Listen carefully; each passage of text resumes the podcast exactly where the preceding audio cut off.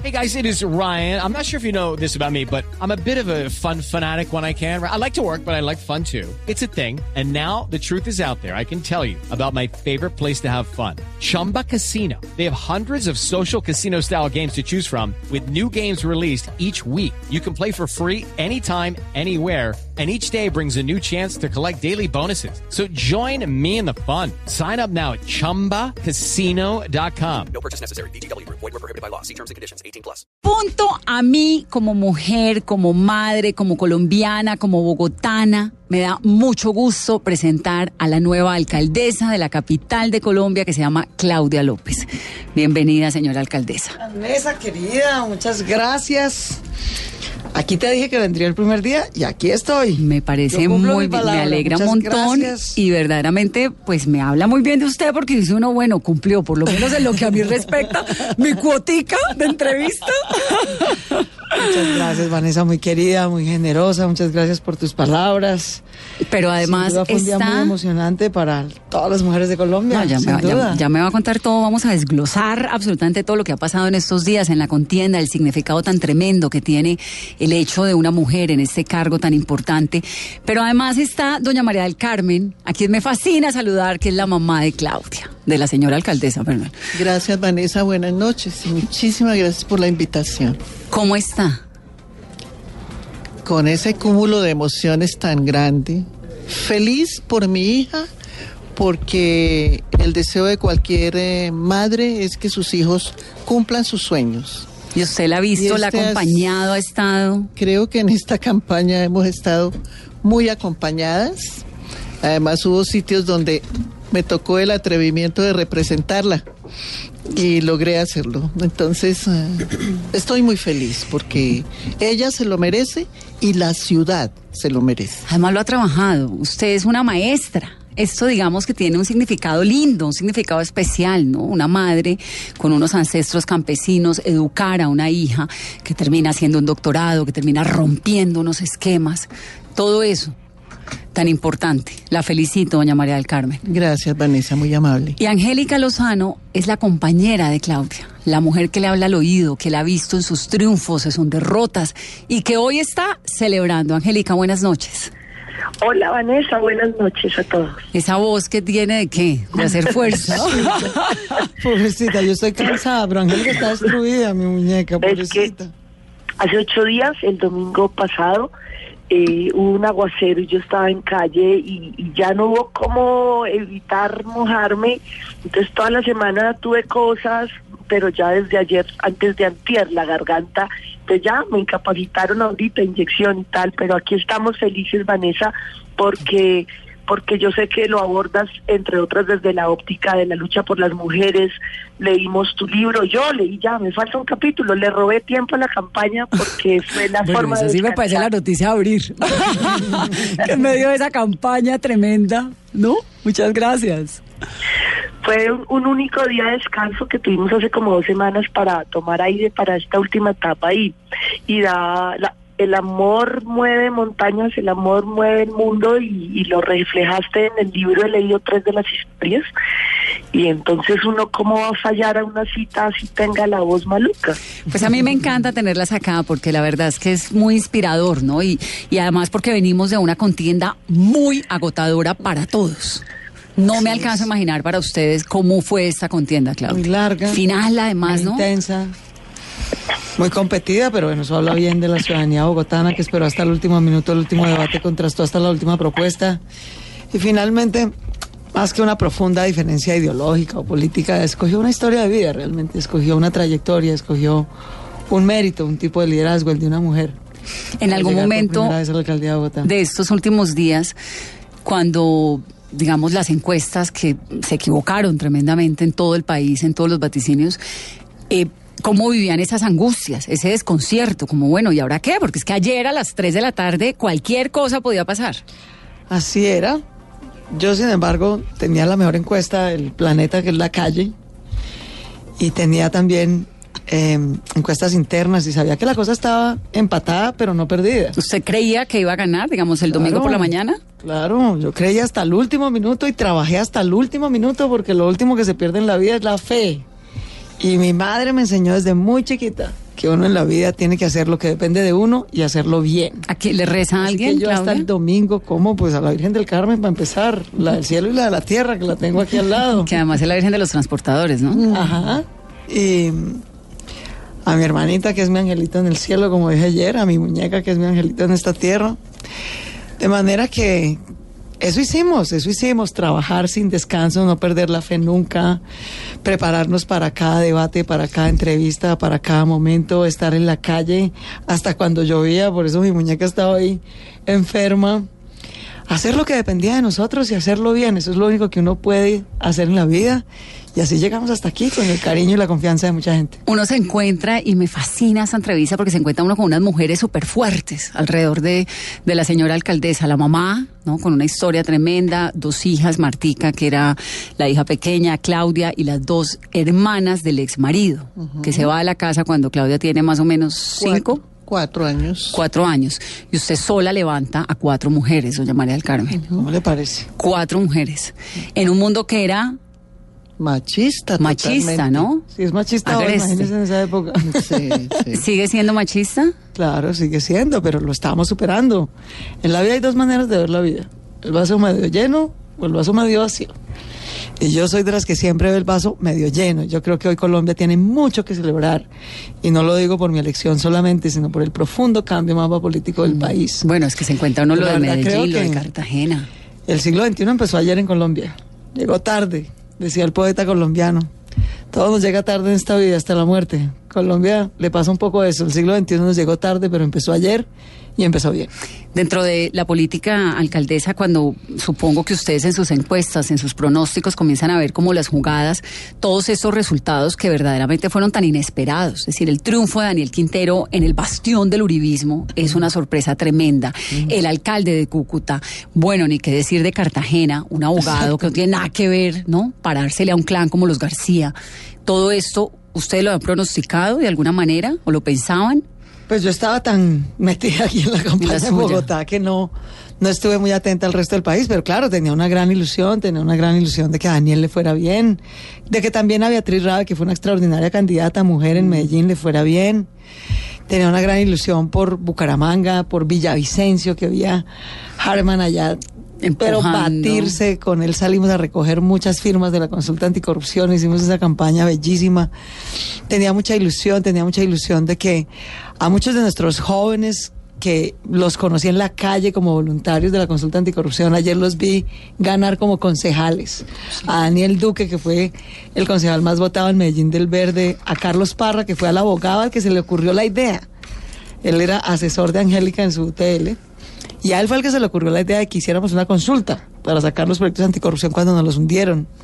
A muchos, a muchos La más, idea de la consulta anticorrupción, nada más y nada menos. La idea Claro. de la consulta anticorrupción se le ocurrió a Carlos Parra, la votación más alta del verde ayer en Bucaramanga. De manera que. Los por eso- activistas, dos. Por eso dos activistas en Bogotá, una renovación increíble del verde en Bogotá, no solamente en la alcaldía, sino en el consejo, en 15 de las 20 localidades, hoy la Alianza Verde es mayoría, así que claro que yo esta mañana me levanté y dije, Dios mío, qué responsabilidad tan infinita, no estar a la altura de las expectativas, de las ilusiones, de la confianza que nos han dado los colombianos a lo largo y ancho del país, en Bogotá especialmente, y bueno, nos hemos preparado toda la vida, toda la vida para este momento. ¿Usted siempre quiso ser alcaldesa o usted No, quiso no. ser qué? Siempre ¿Qué quería? quise servir. Yo pasé por muchas cosas en la vida. Yo tal vez te he contado. Yo quería ser médica cuando chiquita, cuando Sí. terminé el colegio. Ah, de hecho, ahí hay un, perdón, antes, numeral Vanessa, pregúntele a la alcaldesa, porque tenemos un montón de preguntas, y hay uno que dice eso, que si usted hubiera eh, sido médica, ¿qué especialidad tenía? Para que lo tenga en cuenta y le conteste no en algún tengo, momento. No tengo muy claro qué especialidad hubiera tenido, pero, pero seguramente habría tenido otra vida. Y yo tenía una enorme ilusión de estudiar medicina. Luché tres años, casi cuatro, por hacerlo. Pero fue tal el nivel de adversidades, de cosas que me pasaron. eh, cuando tenía, nunca pasé la nacional, cuando conseguí el cupo en una privada, eh, cuando conseguí el crédito finalmente. eh, pasé el examen y perdí la entrevista en una universidad privada. Cuando me gané una beca para estudiar en Polonia, No era se por ahí cayó el cosa. muro de Berlín, se cayó el gobierno de Polonia. Entonces fue tal el nivel de adversidad que mi madre me dijo, tú eres una persona muy perseverante, pero ha sido tanta la adversidad que yo creo que eso no te conviene en la vida, debías pensar en otra cosa. y yo dije, pues sí, de pronto mi madre tiene razón, ¿no? pronto es una señal como de Dios, del universo, que piensa en otra cosa. Y empezó la séptima papeleta y el movimiento estudiantil y eso me cambió la vida y me metió en las ciencias sociales y ese camino me trajo hasta aquí. Yo siempre he querido servir, a mí me apasiona el servicio público. He visto a mi padre, que es un comerciante, salir en la vida, ser empresario, a mis tíos, que son pequeños y medianos empresarios, y veo cómo a ellos les apasiona generar empleo, producir riqueza y digo qué maravilla, ¿no? Porque alguien tiene que cumplir Claro. esa función en nuestra sociedad, pero a mí no me apasiona eso ni cinco. Usted nunca quiso ser empresaria de nada. Para nada. A mí me apasiona el conocimiento, a mí me apasiona el servicio público y a eso me he dedicado y bueno, aquí vamos en la vida. ¿Cómo conoció a Angélica? Angélica la conocí porque ella era alcaldesa local de Chapinero, donde yo vivo. Así que la veía en radio, en entrevistas y tal, me pareció una vieja muy pilosa. Y en el 2007 yo publiqué mi primer libro, el libro de Parapolítica con la Fundación Arcoiris, y lo presenté en la biblioteca del colegio Gimnasio. Gimnasio Moderno. Y entonces, bueno, hicimos la presentación, tal, y al final pues había firma del libro, o sea, había una pequeña fila y de pronto ella hizo la fila, compró el libro y fue, hizo la fila para que se lo firmara. Entonces cuando llegó a la firma, yo le dije, ah, bueno, para mi alcaldesa favorita. Entonces ella dijo, ah, ¿usted sabe quién soy yo? Le claro. Yo sé que tú eres ¿Usted nuestra no sabe quién soy yo? alcaldesa". No, tú sabes quién soy yo, como con sorpresa, como que ella Claro. no sabía que yo la tenía referenciada. Yo le dije, claro que sí, yo sé que eres nuestra alcaldesa de Chapinero, te he escuchado. Me parece es una mujer extraordinaria. Muchas gracias por haber venido al lanzamiento del libro. Eso fue en el 2007. Y ahí empezamos como a conversar y a ser amigas. Pasaron más de cinco años. Empezamos a salir como en el 2012. La verdad, la vida dio muchas vueltas. Y finalmente en el 2012 empezamos a salir, pero yo vivía afuera, vivía en Chicago. Claro. Así que durante dos años esto fue amor de lejos. Eh, y bueno, aquí vamos, siete años después en O la sea, vida. llevan siete años juntas. Para mi fortuna, y vamos a estar toda la vida. Un día por allá, no sé qué, leyó y me dijo, dice que vamos a estar por ahí 33 años juntas. Y les dije, mira, si tú me dejas a los 33 años, mejor dicho, te quiero decir, esto es para toda la vida. Y de hecho, hay una anécdota bonita y es que... Angélica puede participar del programa cuando quiera, ¿no? Veníamos de una relación linda, pero difícil, digamos, un poco del corazón partido. Y, y entonces, bueno, nos conocimos aquí, empezamos a salir y ella fue a visitarme a Chicago. Entonces, finalmente en Chicago me dice, bueno, ¿quieres ser próxima novia? Entonces yo le dije, no, yo no quiero ser la próxima, yo quiero ser la última. Y la, única. última.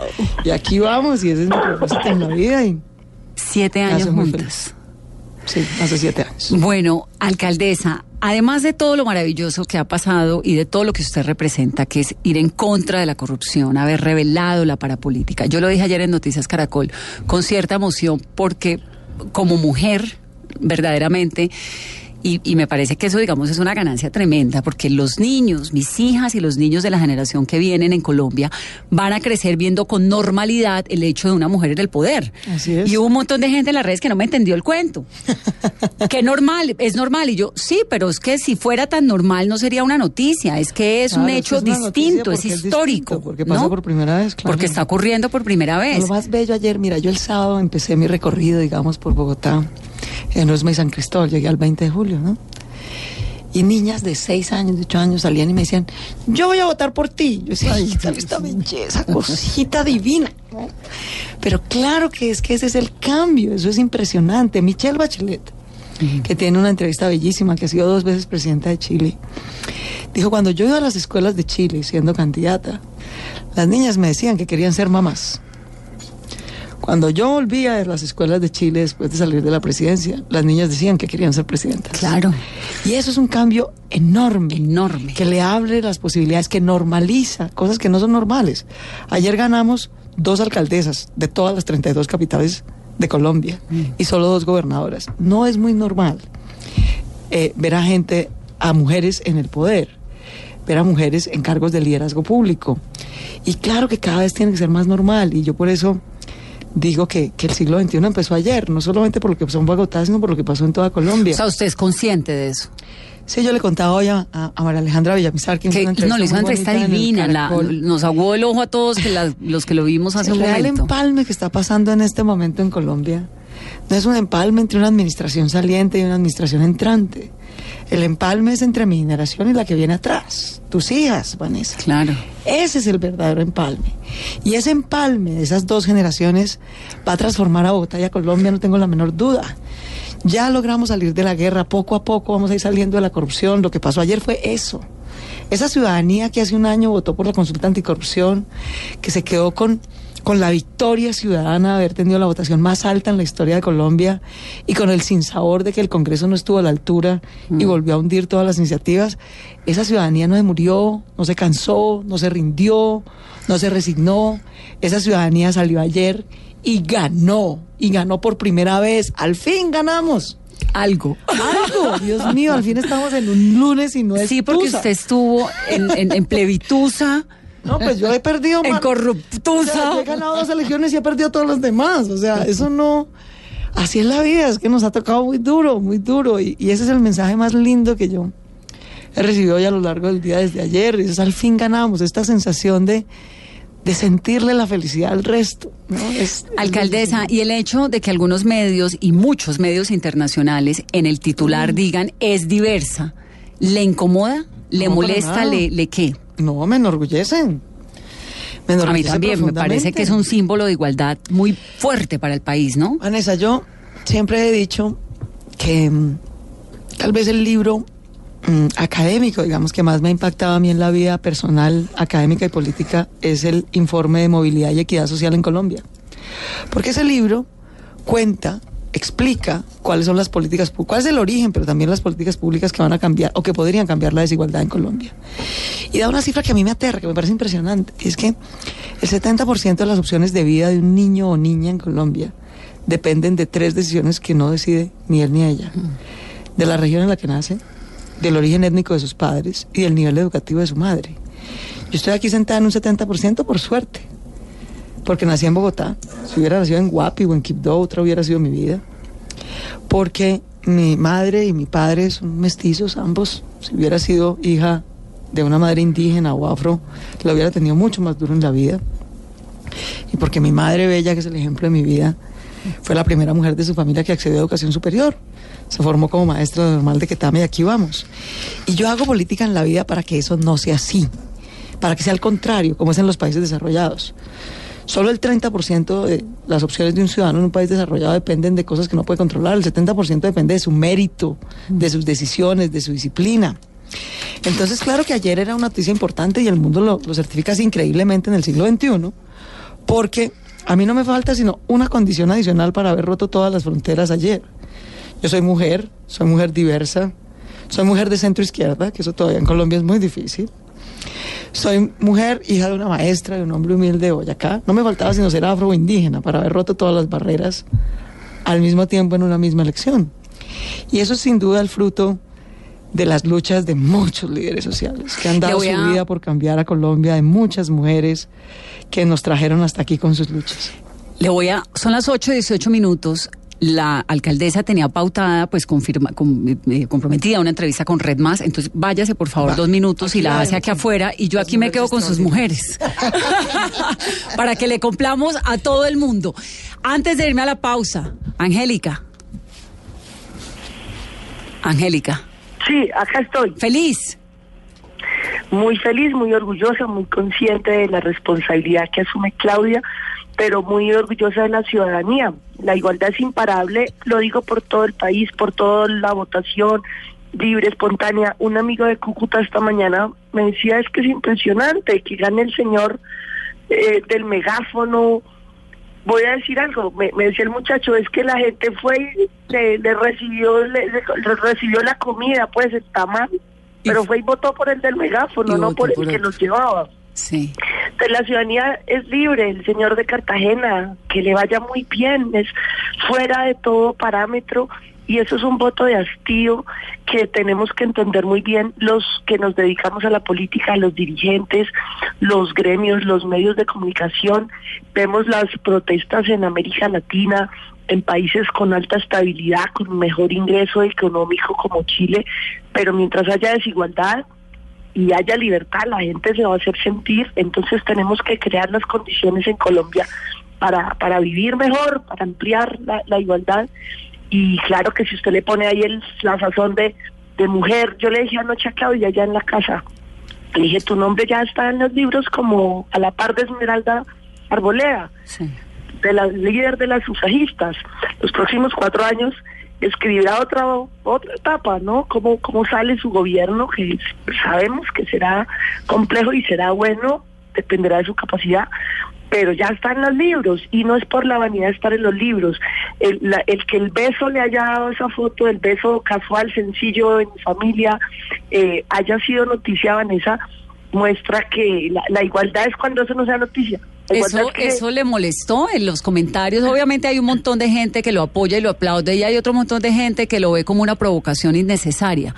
¿Esos comentarios, esas críticas le incomodan en su casa, Angélica, en su intimidad? No, se me hace absurdo. Yo veo cuando ganó el presidente Duque, acompañado a su familia, le da un beso a su señora, a la señora María Juliana. El alcalde Peñalosa hace cuatro años, cuando ganó, celebra su victoria con un beso en la boca con su señora. Eh, veo a todos. Entonces, eh, la gracia está en que en que sea corriente, en que es que es el amor, son las todas las familias se respetan.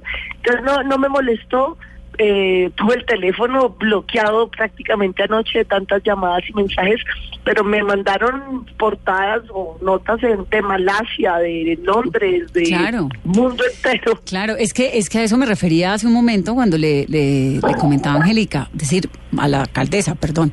Más allá de todo, el mundo lo registra, porque es un hecho, yo lo veo como un paso hacia adelante dentro de la civilización, ¿no? No lo veo como una ofensa, pero obviamente pues en este país, donde todavía nos faltan unos pasos por recorrer, hay quien lo toma de una manera innecesaria. Sí, sí, porque todos somos la, el producto de nuestra historia de prejuicios, de crianzas, eh, pero lo bonito es que todos tenemos remedio, nos ha enseñado el profe Mocus, y todos podemos ser ciudadanos de información.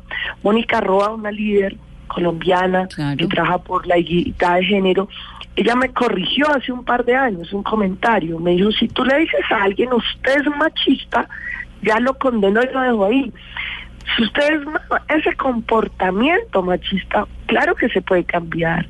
Y, y lo que a mí más me gusta del programa de Claudia López es que dice, vamos a, a, a ¿cómo se dice? No dice disminuir, vamos como a deconstruir, a desaprender, Desaprender. desaprender. Machismo, racismo, clasismo, homofobia, xenofobia. Vanessa, la principal razón de discriminación en Colombia es la pobreza Mm. la pobreza. Y si le suma las demás ismos, pues tenemos que desaprender. Gente que yo amo, la he visto tener comportamientos o, co- o- o comentarios, mejor, racistas. Sí, sí, Eso no, hay que, todos podemos desaprender eso y decir que bobada, no hay que respetar y que, que tara innecesaria, ¿no? que es lo que más me ilusiona de- del programa. ¿Quién va a ser la primera dama? ¿Eso cómo se maneja? ¿María del Carmen o Angélica? Lo primero es que el cargo no existe. No existe. Ah, bueno, es no existe. No existe. Ese cargo no existe, pero la señora Carmen va a estar muy ocupada estos años en toda esa labor social que ella hace también. Pues sí, porque usted va a estar en el Congreso y mañana tiene allá que enfrentarse, ¿no? A uno de los, bueno, a los rivales grandes de, de su señora. ¿A cuál de todos? De todos. Sí, mañana Mañana, tengo mañana se ve de frente con Petro, con Álvaro Uribe, ¿con quién más? Ah, He recibido llamadas de colegas de todos los partidos, una llamada bellísima, Paloma Valencia hoy, con toda fraternidad, a ofrecer su concurso desde su rol, todo lo que sea por Bogotá, por sacar adelante a Bogotá y con la amistad y respeto. Ella fue compañera cuatro años de que había en comisión y en la comisión es donde uno más se conoce. Entonces, entre ellas ahí, y yo también tengo total admiración y respeto por Paloma porque, porque cada quien en sus convicciones y es muy rigurosa, muy disciplinada, cree, yo, yo no comparto sus creencias, pero, pero ella es firme en ellas. Entonces una llamada muy bonita.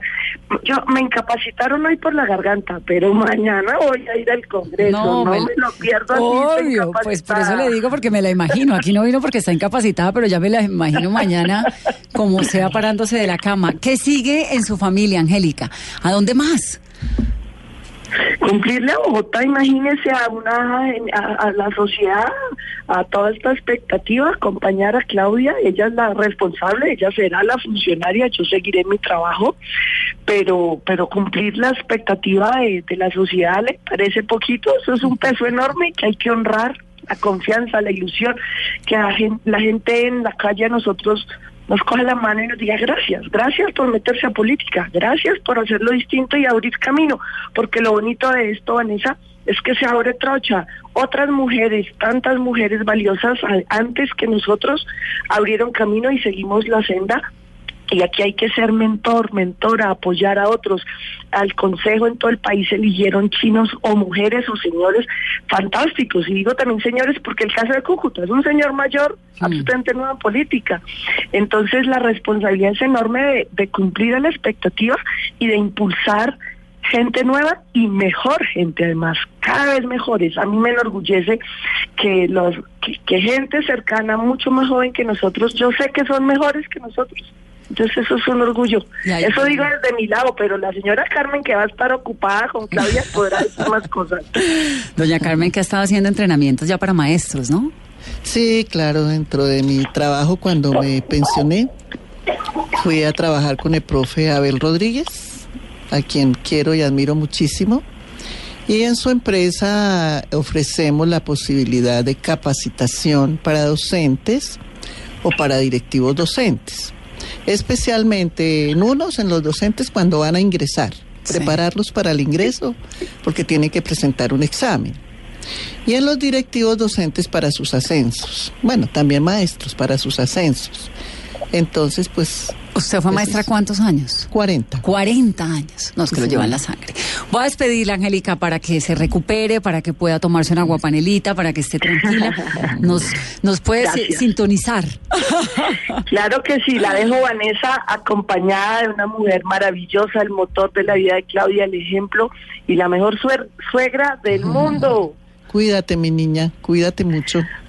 Muchas gracias, señora Carmen. Bueno, mi Feliz amor. noche. Ya vuelve la alcaldesa que está terminando allá afuera de la cabina de Blue Radio la entrevista. Un abrazo, Angélica. 8.27, vámonos rápidamente a una pausa. Regresamos en breve. Numeral Vanessa, pregúntele a la alcaldesa Carolina. Muchas preguntas a esta hora, Vanessa. Felipe Malaver, ¿cómo va a ser su relación con los grupos cristianos? ¿Va a gobernar para todos los ciudadanos? También nos preguntan a esta hora, ¿con quién dejó a Lucky mientras hizo campaña? Pregunta Red Humanos. También en materia de deportes, Laura Martínez, en sus planes está una eventual ampliación del Campil porque actualmente el estadio no cumple con la capacidad establecida, por ejemplo, para albergar una final de Copa Libertadores. Preguntan por el SMAT, preguntan por Transmilenio, preguntan por reciclaje, preguntan si son religiosas. Ya nos contó la alcaldesa que le reza a la Virgen del Carmen. Por el trancón saliendo de Soacha, cómo va a cambiar o no la frecuencia de los buses, el tono que cambió el tono en este final de la contienda, si lo va a mantener. De todo eso vamos a hablar en breve. 8.31 minutos de la noche. Jorge Alfredo Malú. Caramba, hola. ¿Usted cree que porque yo me le meto a su programa, usted se puede de meter al mío? groupies divinos. Es que, eh, alcaldesa, la señora Vanessa La Torre entra al programa Voz Populi y entonces entró emocionada tres veces a decir que tenía a la alcaldesa y a la mamá. Y, Ta- le dije, ¿tiene la alcaldesa de su mamá? Y Tarcisio decía, no, mi mamá no viene. Es que además, Vanessa, venimos de verdad a felicitarla por todo el proceso, por todo el trabajo, los logros, por las declaraciones antes, durante y después. Pero lo más importante, por el motor. Porque le decía ahora la mamá de Claudia, todos podemos tener diferentes orillas, pensar amarillo, azul, rojo, verde. Pero algo que tenemos todos en común es la mamá. Y es un vínculo para toda la vida. Así es que las felicitaciones para el motor de Claudia es esa mamá, maestra de vida y maestra de una gran mujer como Claudia López. Tan divina, Malú, mil gracias. Claudia. Doña María del Carmen Hernández. Perdón, señora. No, es que además ya no le podemos decir Claudia. Claudia, Claudia, obvio. le está haciendo Vanessa, ¿no? No, acá está la cabina de todos. Hasta- es que ustedes no saben que eh, la doctora Claudia hoy alcaldesa. Hay que decirle, tengo esa pregunta, toca decirle alcaldesa, Alcaldesa, ¿cierto? claro. Y doctora. Claudia. No, alcaldesa. No, yo creo que ya no, yo creo que ya no se le puede decir Claudia. Doctora, en serio. En, en Caracol varias elecciones y era nuestra analista y preparábamos es. las elecciones. Y su hija era una y siempre fue muy pila. Sí. Y entonces nos ayudaba y nos orientaba y se sabía todo de memoria. Entonces yo decía, Claudia, en ese momento le puede uno decir, Claudia, Claudia, pero usted sí se sabe eso de verdad. O, o usted inventa- todo se sabía, todos los candidatos de, de todos los departamentos, el mapa geográfico, político.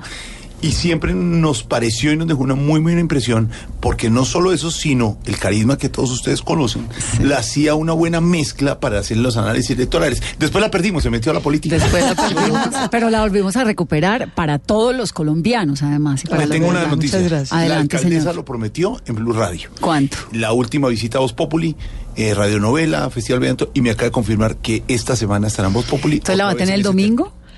Vamos a tenerla en Voz Populi Radio esta semana y en Voz Populi TV.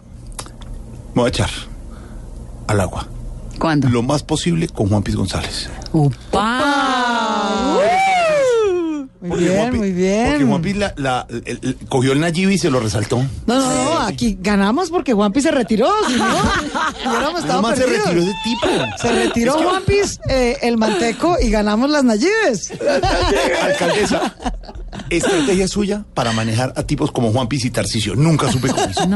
Felicitaciones, veníamos a saludarla, Muy bello, a confirmar muchas eh, gracias. eh, que va a estar en nuestros programas de Voz Populi Radio y TV y damos a doña Vanessa con su entrevista y felicitaciones Yo alcaldesa. feliz de que Muchas vengan gracias, acá. Yo me le meto a Jorge gracias. Alfredo todos los días a, la- a- a su programa al oeste. Le digo, suban a saludar a la alcaldesa, porque Bogotá tiene alcaldesa, hay que subir a saludarla, bellos, me parece. gracias, muy generoso. Bueno, ¿a qué hora va a descansar, alcaldesa? No, cada vez que mi mamá me dice, ¿cuándo vas a descansar? Yo digo, no, madre, pues en la otra vida, porque en esta no alcanzamos. ¿Esa mamá? Estoy un poquito cansada, sí, claro, pero tengo que tomarme unos días esta semana, sin duda, toda completa para organizar bien el empalme. Mañana a las 10 de la mañana me reúno con el señor alcalde, por la tarde con el señor Bueno, presidente. el alcalde Peñalosa fue su maestro en algún Fue mi momento. maestro y mi jefe. Y su jefe. Usted Así se separa es. de él cuando él se acerca como eh, a cambio radical y Cuando como él se va Álvaro Uribe. se va a cambio radical. sí. Sí. ¿Y qué pasó en esa conversación? No, pues yo aprecio mucho a Enrique, nunca lo he negado en esta campaña. Unos me daban palo por peñalosista y otros me daban palo por antipeñalosista. Y yo a Enrique lo aprecio, lo conozco, sé que es un buen ser humano con las mejores intenciones. Creo francamente que el Enrique con el que yo trabajé hace 20 años fue mejor gobernante, francamente. Creo que le fue mucho mejor, así lo valora también la ciudadanía. Eh, y él, bueno, él podrá hacer sus, sus reflexiones en este momento en la vida. Le tengo un profundo aprecio, un profundo respeto. Hace 20 años, cuando era mucho más chiquita y trabajaba con él, siempre le dije con absoluta franqueza lo que pensaba, siempre a lo largo de mi vida. ¿Usted siempre ha dicho le lo que piensa rendido- de todo? Siempre. Y nunca le he rendido pleitesía a nadie por su poder ni porque es mi jefe. Yo digo lo que pienso, si me votan, me votan. Me han votado muchos trabajos del tiempo para empezar. Y bueno, no importa si es la vida. Pero yo creo que uno en la vida tiene que ser consistente, y sobre todo con quien tiene poder. No hay nada más riesgoso. A lo largo de la vida me he convencido de quienes adquieren una posición de poder. El que tiene poder no es uno, sino el cargo Sí. que esa pleitesía y lagartería, esos que a todos te, a todos te van a decir sí. Yo amo a mi mamá, a mi muñeca, a mis amigos de verdad. Son los que me critican con todo el amor, con todo el amor, pero con toda la dureza. Eh, porque no hay nada más peligroso en el servicio público y en el mundo de la política que estar rodeado de aduladores. En la vida. En la no hay vida nada más peligroso que no tener a alguien en la vida que le diga, eso no está bien. De acuerdo. Es- te equivocaste. De acuerdo. Creo que esa es la gente que en, en algún momento la vida le pasa la cuenta de cobro con toda. Durísimo. Por eso entonces- escuchar es tan importante. Entonces usted mañana va a ver a Peñalosa. ¿Y qué? Bueno, hace varios años no lo veo. Entiendo que, el- digamos, puede estar poco sentido. Yo no, no he hecho ninguna crítica infundada. Eh, le tengo un profundo respeto y aprecio, pero creo que hay cinco cosas que hay que corregir en Bogotá y la ciudadanía votó ayer para que las corrijamos. Hay muchas cosas que van bien y yo dije a lo largo de esta campaña, Vanessa, y lo voy a cumplir, que yo tengo la humildad y la generosidad para reconocer y continuar todo lo que va bien, que es mucho. Pero tengo el mandato ciudadano de corregir cinco cosas. El clientelismo y la corrupción, un sistema de movilidad basado en Transmilenio, necesitamos un sistema de movilidad basado en metro.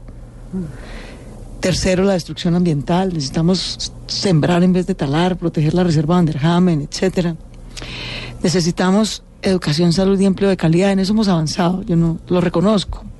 Pero tenemos lunares, tenemos que poder avanzar en primera infancia, en, en educación superior gratuita para nuestros jóvenes, que no se roben la universidad distrital. Y también tenemos que poder avanzar en ciertos temas de cultura ciudadana, que era un gran patrimonio de Bogotá que hemos perdido. Así que mañana voy a conversar con él con el mismo afecto y respeto y franqueza de siempre. ¿Hace cuántos años no habla con él? Ay, carajo, yo creo que hace unos tres años tal vez. ¿no? Bastante. ¿Cuánto Sí. de que murió Gilma? Tiene que pegarse un poquito más en doña Hace como unos dos años murió Gilmita Jiménez, que era una Sí, gran amiga nuestra. sí. Pero eso ya fue saludito y ya. Lo saludé en el CPL, pero realmente no conversé con él. La última vez que fui, fíjate tú, fui a su despacho, siendo yo senadora y él alcalde. Mm, seguramente a inicios de su gobierno, en el 2015. Y fui a decirle, hombre, Enrique, yo te invito a que tengamos una concertación con la ciudadanía en materia ambiental. Empezaste un poco a la brava en ese tema y ese es un tema importante para Bogotá. Yo vengo del verde, tú sabes que hemos estado tratando de construir una agenda ambiental sólida. Yo, yo me ofrezco para servir un poco de, fue- de puente, digamos, y de tratar de construir un diálogo en ciertos temas que se concerten más ampliamente. Le mandé una carta que nunca me contestó. Y bueno, ahí fue la última vez que lo vi. Bueno, lo mañana lo ve y le da un abrazo. Y seguimos en esta abrazo. onda de, hecho, reconciliación. La, la foto que más movieron en esta campaña, mira cómo es la vida, La del beso. fue la del, bueno, no, eh, con Angélica, pero digo, a lo largo de la campaña, fue una foto, pues que Enrique como es tan alto, ¿no? Es un gigantón de casi dos metros. Eh, y yo pues, metrico y medio. En el 2014, cuando yo gané mi elección como senadora, él había sido candidato presidencial del Verde, hicimos una consulta. Estaba él, John Sudarsky y Camilo eh, Romero. Romero. Y yo apoyé a John Sudarsky y perdimos. La consulta presidencial la ganó Enrique fue el candidato presidencial del Verde. Y aunque no había hecho yo campaña por él, sino en contra de él con, con John, pues él nos ganó. Y me acuerdo que llegué a Cable Noticias a una entrevista como senadora electa. Y él iba saliendo como candidato electo del Verde y me lo encontré ahí. Me subí a un sofá, porque como él Para es tan alto, alcanzarlo. para alcanzarlo y abrazarlo. Eh, y, y bueno, mañana espero poder hacer lo mismo. Claro La vida sí. es la vida y la vida es mucho más importante La vida como que es cualquier trabajo, ¿no? cualquier diferencia ideológica. En Colombia tenemos que aprender a escoger lo que nos une, no lo que nos divide. Y con Enrique a lo largo de la vida nos ha unido mucho más que las cinco cosas que hoy nos pueden distanciar. Y espero que, que él aprecie eso también mañana y el resto de la vida. Alcaldesa, ayer en su primer discurso la palabra unidad fue la más recordada y de la que más se ha hablado durante el día. ¿Cómo lograr esa unidad con casi dos millones de bogotanos que no la apoyaron en, esta candidatura y cómo lograr que, que sea una Bogotá en ese tono tan moderado, tan sensato en el que empezó a hablar como alcaldesa? Pues así, así. Yo creo que a lo largo de esta campaña muchos amigos, amigos de verdad, mm, me insistieron en varias cosas, digamos, que podía mejorar, que podía ser mejor. En dos cosas me insistió todo el mundo. Dijeron, mire, Bogotá y Colombia ya saben que usted es una mujer fuerte, vehemente, y lo aprecian, aprecian tu valentía y aprecian tu carácter. Pero tú eres más que eso, tú tienes otro lado de la fuerza, digamos, ¿no? Una fuerza mucho más serena, mucho más inspiradora. Trata de hacer un mejor equilibrio entre las dos. Los que te conocemos de toda la vida lo sabemos. Lo que pasa es que uno con esa personalidad. ¿no? Pero Colombia, que te ha visto de senadora, investigadora, y como yo dije siempre, es que denunciar a los criminales de la parapolítica uno no puede hacer eso con voz de nené, pues, ¿no? pero mis amigos que me conocen de toda la vida me decían, sí, yo entendemos, pero, pero los que te conocemos de verdad sabemos que tú tienes un mejor equilibrio del que has mostrado. ¿Por qué no tratas de mostrar tu lado más sereno y carismático del carácter? Y, y bueno, y fue una cosa que fui corrigiendo a lo largo de la campaña. ¿Le costó? ¿O No. como eso es una decisión de voy a calmarme un, un tris? No, no, no. No me costó para nada, porque claro que además estábamos en una etapa distinta. Yo no estaba denunciando nada en particular, eh, ni estaba arriesgando mi vida, ni estaba tratando de convocar a la ciudadanía alrededor de unas ideas, de unas propuestas. Y lo otro en lo que me insistieron mucho eh, mis amigos, mis, mis asesores es, tú vienes, claro, tú vienes de la academia, vienes de terminar tu doctorado, le has dedicado muchos, muchos años a lo racional. Pero una campaña no es solamente lo propositivo, lo racional, es también lo empático, lo emocional. Y tu historia de vida es excepcional. Excepcional. No la tiene nadie en esta campaña. Y que se parece a la de muchos. Creo que la frase la que más más, conectó fue eh, soy hija de una familia, como, la suya. Claro. Que eso fue el cierre del Eh, debate de y yo la Caracol, verdad fue- nunca, pues, pues yo nunca mezclo mi vida privada y mi vida pública, da un poco de pudor. Entonces yo le decía, pero yo, pues, ¿por qué tengo que contar como cosas de mi vida? Me decía, pues, porque esa es tu vida y porque al final la gente elige no solo un programa, elige a una persona. Mm. Y, y en buena medida elige a una persona que se parece a ella, porque eso es lo que inspira confianza. Entonces tienes que aprender a hacer esas dos cosas mejor a lo largo de la campaña. Pero eso fue hace tres semanas. Eso fue hace un mes larguito. Lo que Sí. pasa es que se empezó a notar más en el, en la, en la últimas, en, la- en el último mes, porque hubo más debates, más entrevistas. La verdad es que uno dura ocho meses haciendo campaña. Sí, larguísimo. Pero los medios de comunicación y la gente, sobre todo, se conecta con la campaña en las últimas dos o tres semanas. Yo tenía amigas que hasta la semana pasada me llamaban, Claudio, yo sé que esa campaña está apretada, está empatada, está difícil, pero tengo dos consejos que darte, son súper importantes, yo sé que eso puede hacer la diferencia. La llama. Bueno, pues, ¿qué? ¿Qué se les ocurrió pues tan genial? Mira, si tú dijeras que vas a combatir el atraco, es que eso nos tiene atormentados. Y yo decía, Dios mío, bendito. un año en estas. ¿Yo dónde habré estado estos ocho meses de mi vida si no he hecho otra cosa que hablar de eso? Pero así es la vida y así es esto. La gente tiene una vida, está ocupada, está sacando sus hijos adelante, le dedica muy poquito tiempo y con mucha desconfianza a la política.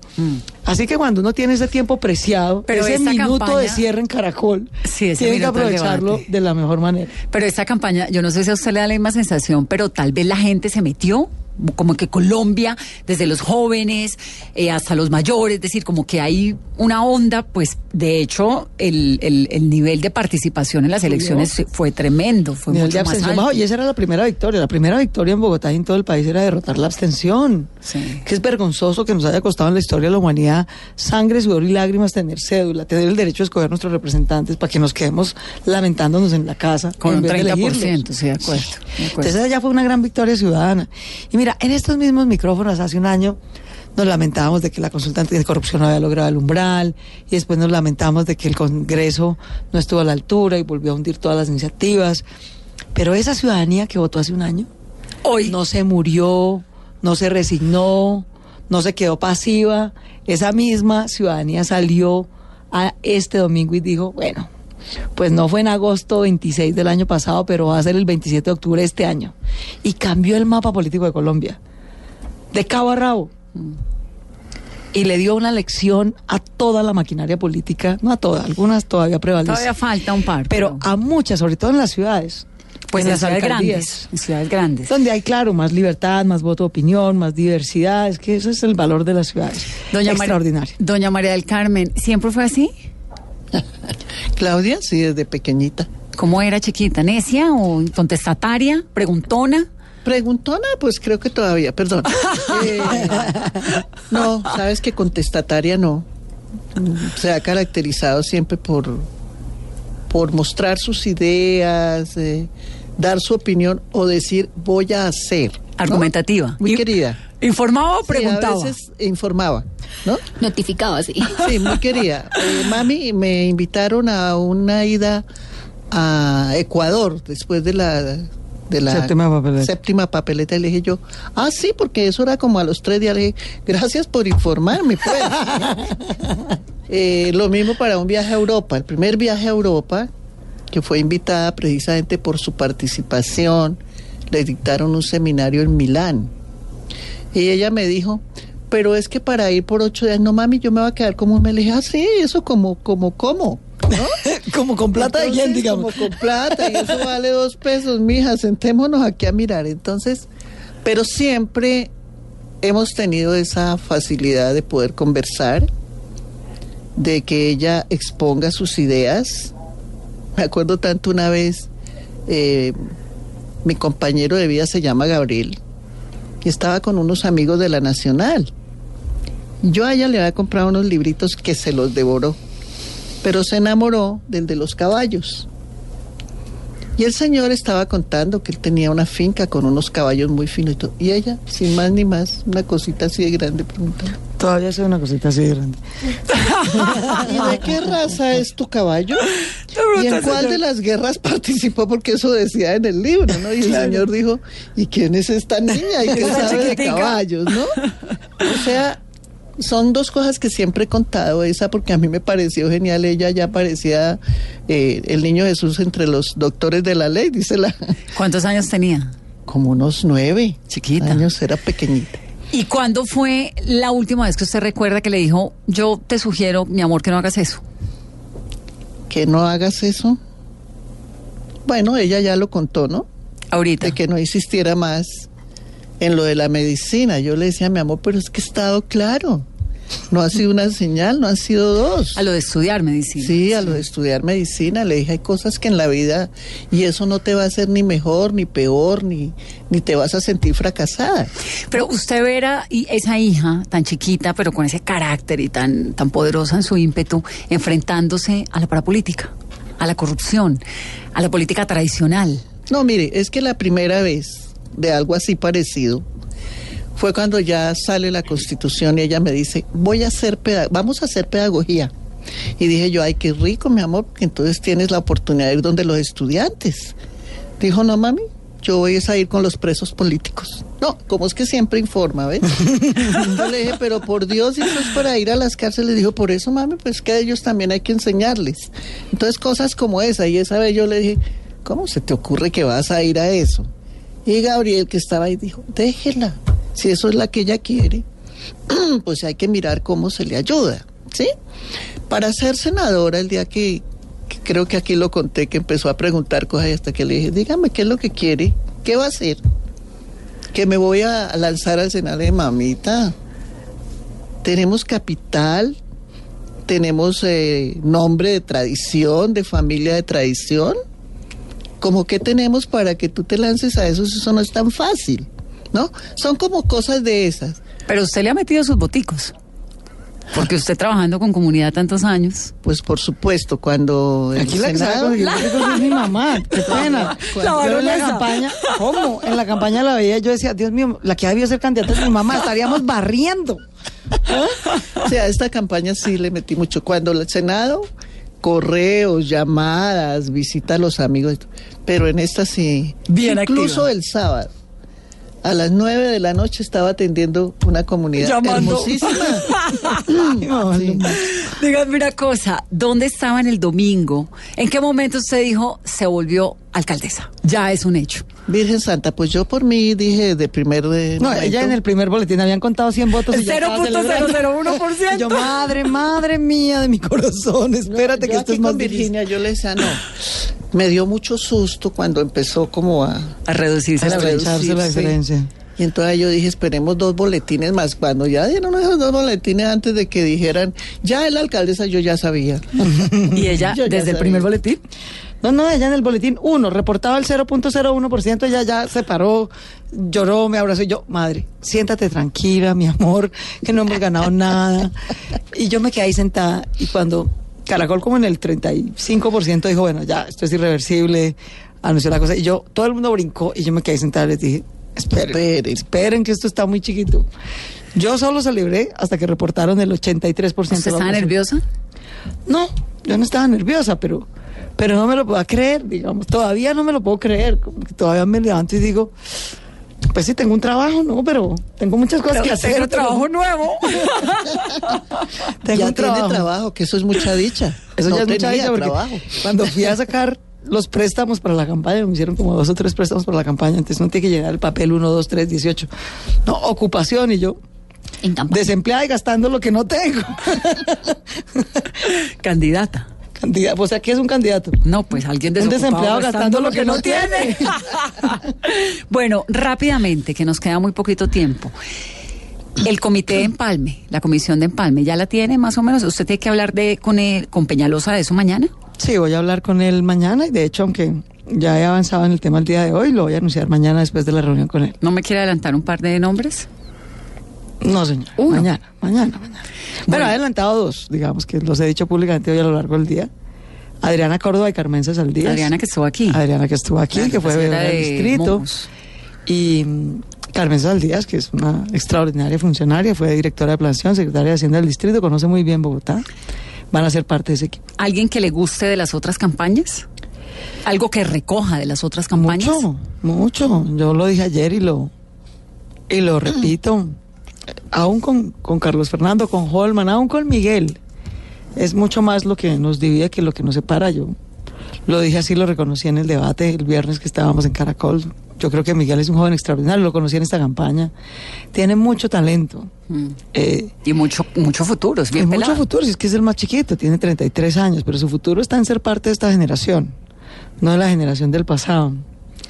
Con Carlos Fernando, pues muchas cosas nos identifican. Yo creo que Carlos Fernando hizo una campaña extraordinaria, que le puso a esta campaña el tono, la actitud, y eso fue muy constructivo para él, para toda la campaña y para Bogotá. Y Holman, pues es mi amigo de 30 años, y yo le escribí eso, y él lo, lo puso así en Twitter y se lo, se lo agradezco.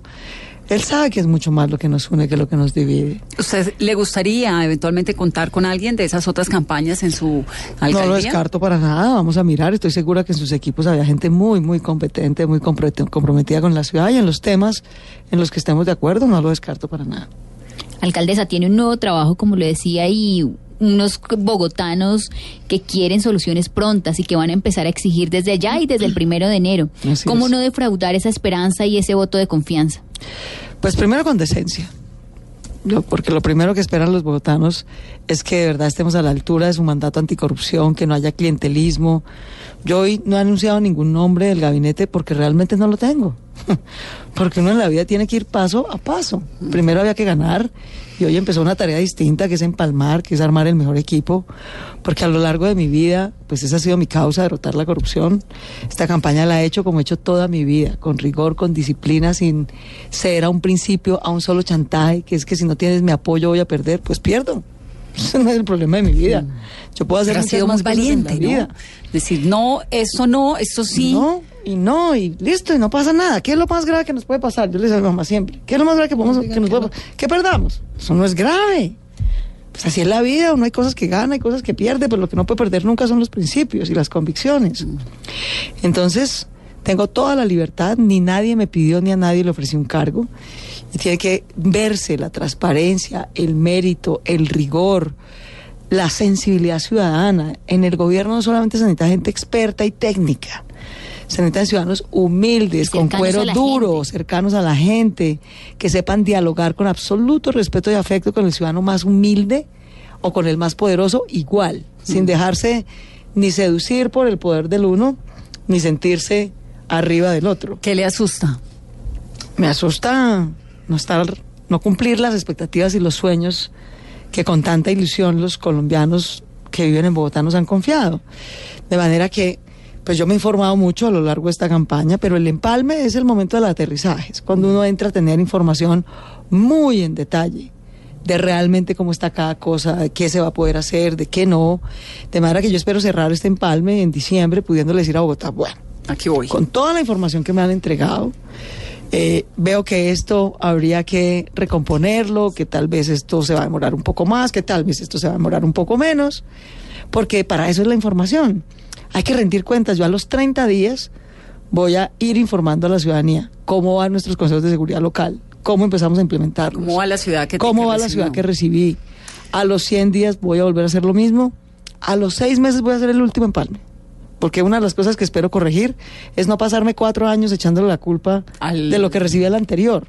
A mí me impresionaba ver a Enrique en estos micrófonos hace una semana diciendo que es que no pudo hacer porque Petro no sé qué. O sea, mi hermano, ya estás de salida.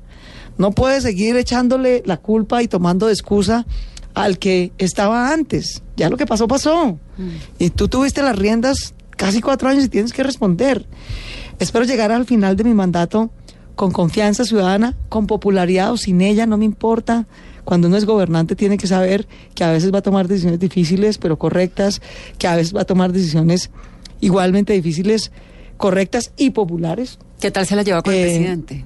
Bien, pero que tiene que hacer siempre lo correcto. Espero no tener que gastarme 250 mil millones de pesos de los impuestos de los ciudadanos al final de mi mandato para decir que soy impopular pero ineficiente, porque, pero eficiente, porque eso me parece el fracaso de la política, pues no poder hablar con la ciudadanía, No, yo creo que poderla no convencer. tiene, mejor dicho, ni siquiera la posibilidad de no ser una gran alcaldesa. Sí, tiene un montón de una historia ojos encima, de una historia, Una historia encima, encima y de que un montón de mujeres que Y soy muy que consciente. Vanessa, que como nos ha pasado a las mujeres en la vida siempre, siempre nos van a medir con una hora no solo distinta, sino más alta. Mayor, claro. No, nos van a pedir más tenemos que ser mejores, tenemos que... Nos fin, toca todo el tiempo demostrar que es que somos todo buenas. el tiempo. Todo Y el bueno, tiempo. y así es la vida. Así es la vida y cuando asumimos un reto público, así tenemos que asumirlo. Pero eso, Claudia, alcaldesa, nos tocó a nosotras de esta generación para que las que vienen no les toque lo mismo. No, pues, es que a uno se le olvida que es que hace unos años había mujeres que no podían votar, que no ganaban Hace lo unos mismo, años, en que no miraban a los 1957, ojos a los cuenta. hombres. Claro. O sea, hace 70 años una mujer en Colombia era ante la ley una cosa, un bien, que no podía tener propiedad. ¿no?